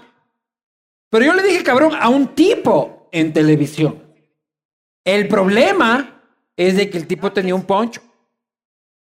Porque si yo le clavaba el dardito a Pablo Celi, por ejemplo, Yo pienso, Luis Eduardo, con todo el respeto que te tengo, que te equivocaste, que no fue Y- correcto. y lo respeto, y Y lo te digo una cosa y con esto cierro esta parte. Nosotras las mujeres vivimos distintos tipos de violencias. Violencia económica, violencia psicológica, violencia sexual, patrimonial, pero también violencia política. sin duda. De 400 Existe. mujeres electas concejalas, un porcentaje altísimo han sido víctimas de violencia política y Sin la duda. violencia política se expresa en distintos ámbitos. No te dan la palabra, no te Sin determinan duda. responsabilidades, Yo lo no que quiero, respetan un yo lo que, de yo lo que quiero. Natasha, es de que identifiquemos bien lo que es. que no digamos que cualquier cosa lo No, es. no, por porque si- cuando, cuando decimos que cualquier cosa lo es, se devalúa el concepto.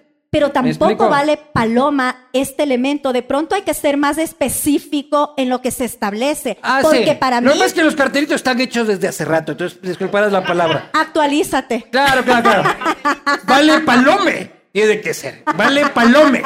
Bueno, si eso te hace feliz, está Claro, bien. claro, claro. La palome, la palome no me hace feliz. Acá tengo un compañero que está emocionado y hermano es palome, no paloma. Si es que te acercas, yo no reconozco la palabra palome. Mostrar los pechos en una protesta feminista. Todo pues Todo pues. Claro, a mí me parece también bien. O sea, no me parece. o sea, cada cual le da la puta gana, ¿no? Somos dueñas de nuestro cuerpo. Tenemos Claro. soberanía sobre nuestro cuerpo. Es como que yo salga mañana en bolas por la calle y no quiero que me metan preso. o sea, Pero, pero no valdría. Me siento profundamente ofendido, weón, por ese com- Eso es violencia. Violencia política. Violencia de género al género. Compañeros, compañeros, quiero comentarles que me siento profundamente ofendido este, por el comentario de mi compañera acá. Pues, yo tengo derecho, yo tengo derecho a ser admirado en bolas por la calle. Pero no me refería a eso, me refería por tu imagen tan importante que tienes. Ah, yo pensé que por la pancita esta. No, de ninguna manera, de ninguna manera. Eres gordofóbica, ¿no? Para nada, Ah, para bien, nada. Ya te caché, ya te caché, ya te Para caché, nada. ya te caché, ya te caché. Este. No hay piropo que no sea acoso.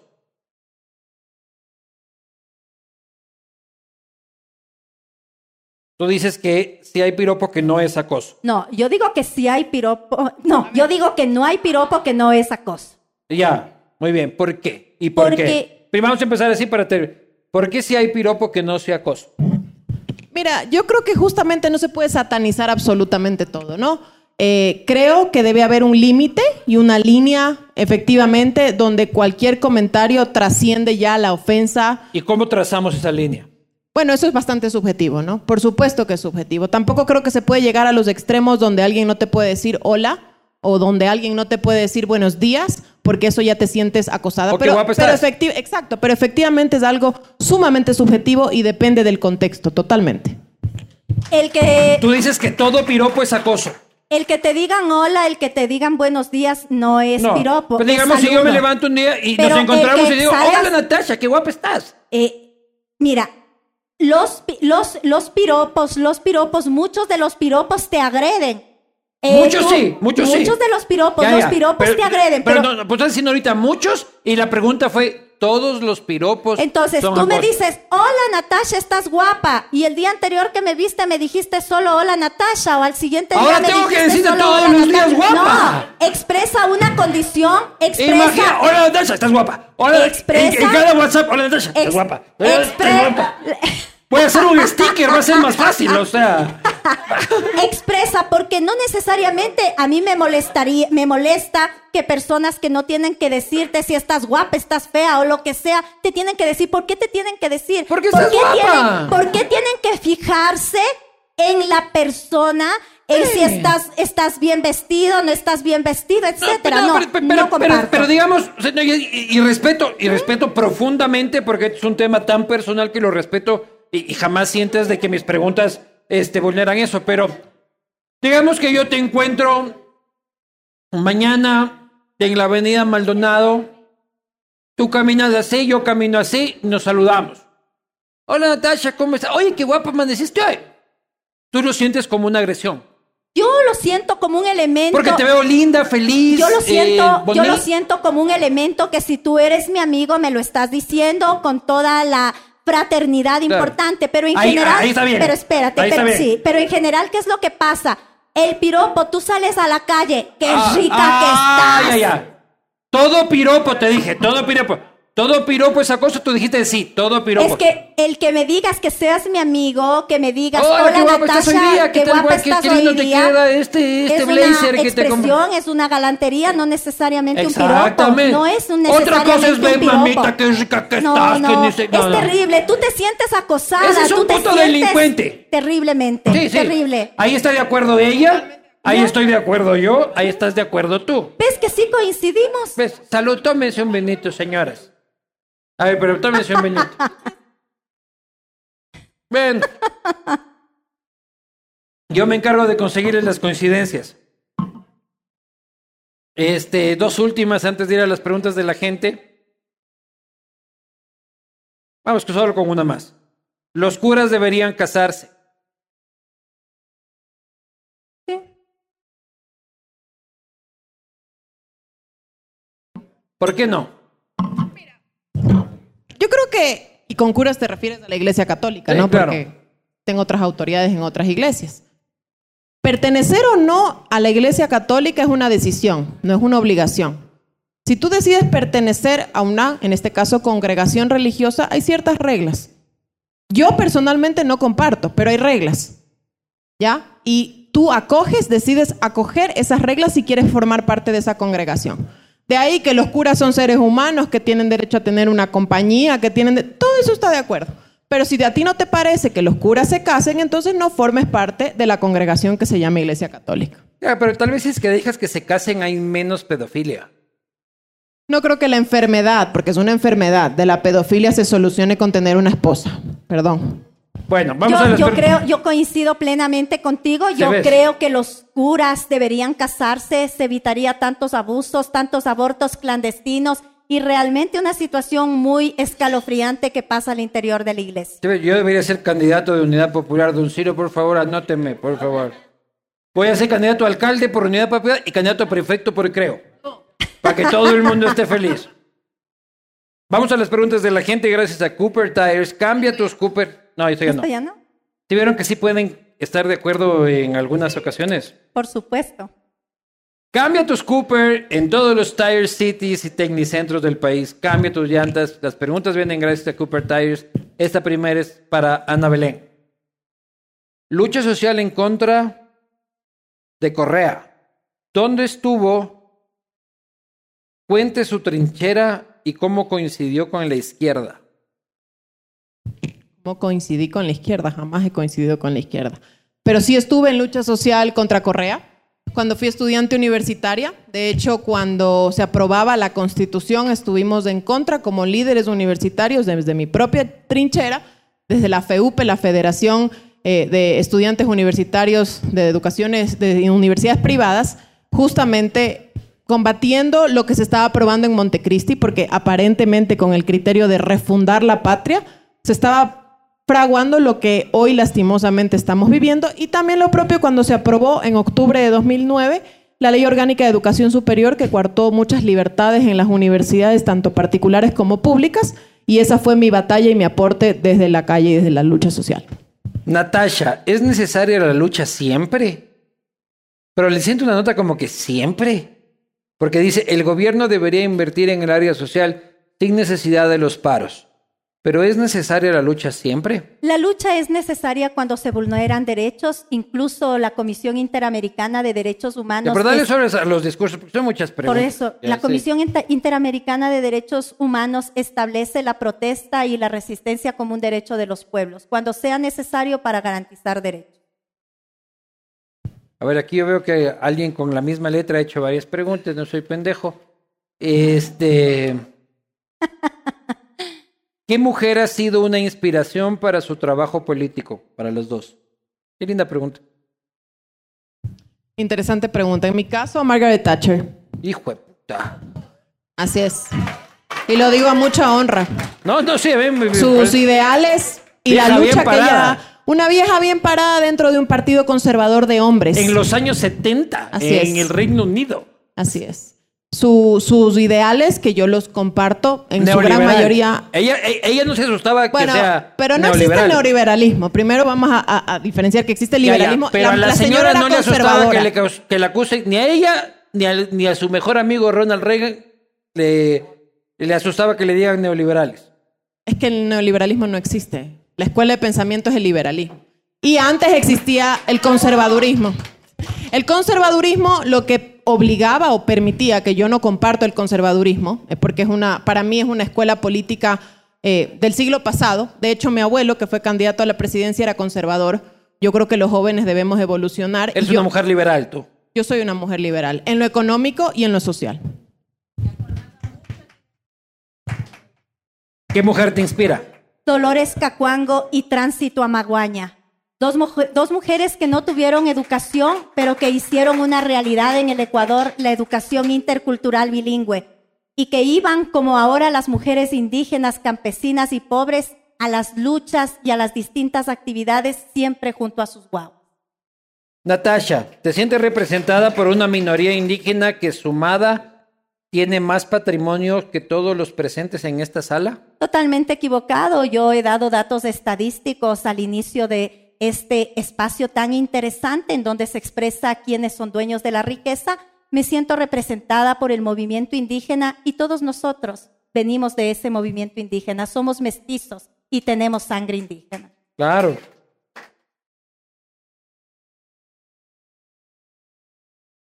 Natasha, usted tiene visa gringa, dice. No tengo visa gringa, pero tengo visa al pueblo Quitucara, Ya al va, pueblo que vete, qué hippie, carajo. No tienes visa gringa, nunca has ido al imperio. Nunca he ido a Estados Unidos. Ana Belén, ¿has ido a Venezuela? Aquí nadie ha ido a ningún lado, ¿no? Poco viajadas, poco viajadas. Natasha, ¿por quién votaste para presidente en la segunda vuelta del 2021? por quien fue víctima de fraude electoral, Yacu Pérez. Y que en Segunda vuelta, segunda eh, vuelta. Ah, en la segunda vuelta electoral, nulo, nulo. Ni Corre, ni Arauz, ni Lazo, ni el cáncer, ni el SIDA. El futuro de la política interamericana, Díaz Ayuso, Álvarez Toledo y Ana Belén Cordero. Y y ahí está la derecha. Unos pero elogios muy grandes. Gracias solo a falta, quien puso solo falta comentario. mi ley aquí. No, Milei no. Sí, le falta. Gloria Álvarez estaba ahí. Poco. Durante el correísmo se violentaron los derechos de los pueblos y nacionalidades indígenas. Persiguieron pueblos como Adayuma y asesinaron a José Tendenza. ¿Por qué durante el correato no hubo un levantamiento como el del 19 de octubre? O estos de- del octubre 19 y estos 18 días del paro nacional. Hay, varias explicaciones para eso le quieres decir. Eh, bueno, eh, hubo movilizaciones importantes y hubo una persecución política La represión terrible. era jodida. Recordemos los 10 de Luluncoto, los 3 de Cotopaxi, Sí. los 7 de Saraguro, toda la política de persecución, de linchamiento mediático que se desarrolló en ese gobierno. ¿Perdón? Ya habíamos quedado, señores de Creo, en una política de comportamiento. ¿Qué opinan sobre la República Federal? Que hoy tembló. Creo yo. Bien. El que quieran. Creo que es un concepto teórico muy bonito, pero impracticable. Es una propuesta de la burguesía y de la derecha que siempre aparece en momentos de crisis. Aquí lo que cabe es fortalecer la unidad nacional, pero si tanto les interesa propuestas de descentralización, yo les pregunto, ¿por qué no aplicaron el Código de Organización Territorial, Autonomías y Descentralización que permite en el Ecuador, por ejemplo, formar las regiones y también le permitía a Guayaquil convertirse en distrito metropolitano? Con esa condición podía asumir mayores competencias y tener recursos. A mí si es que empiezan a dividir el país, avisen con tiempo que me voy a Manta. Este, una casita frente al mar, me pongo un daiquiri, dividan lo que les da la puta gana. Yo estoy en Manta, está bonita la ciudad, está todo muy precioso. Allá que se maten ustedes. Avisarán con tiempo si es que van a dividir el país, por favor. Dato informativo, la escala remunerativa eh, eh, de 22 grados de servicio público del año 2011, favor informarse. Dato informativo, la escala remunerativa de 22, no sé, aquí el que, el que quiere informarnos pone una palabra encima de la otra, este, mándenme la información por, por email. Este, para Natasha, ¿en el paro hubo participación en las calles del correísmo? No conozco si hubo del correísmo, pero sí del movimiento indígena y popular. Estuvimos presentes Ah. en las calles. Natasha, la última. Usted habló de, de su esto de trabajador, de, de su est, necesita un poco de clases de caligrafía, de trabajadores informales. Don, lee tú, a ver si soy yo. Usted habló de, se dio los trabajadores informales. don- ¿De qué? No, no entiendo. Señores, no soy yo, así que usted, señor, te gana la beca de. Si usted fuera este de alguna universidad, podríamos aquí dar la pauta para que usted enseñe a escribir a la gente. Eh, hemos conversado, hemos conversado profundamente, hemos visto eh, dos posiciones completamente antagónicas, antagónicas que han podido este, debatir en, respeto, en apertura eh, sin coincidencias muchas, aunque yo he tratado de identificar las pocas, pero lo que hemos visto son dos mujeres inteligentes hablando de política con argumentos y eso ya en el desarrollo del debate ciudadano se aplaude y se requiere que se multiplique. Así que, señoras, ya no tengo con qué brindar, así que con lo que queda, siempre bienvenidas al Castigo Divino. Gracias, muchas Muchas gracias. Siempre bienvenidos todos. Gracias. Salud.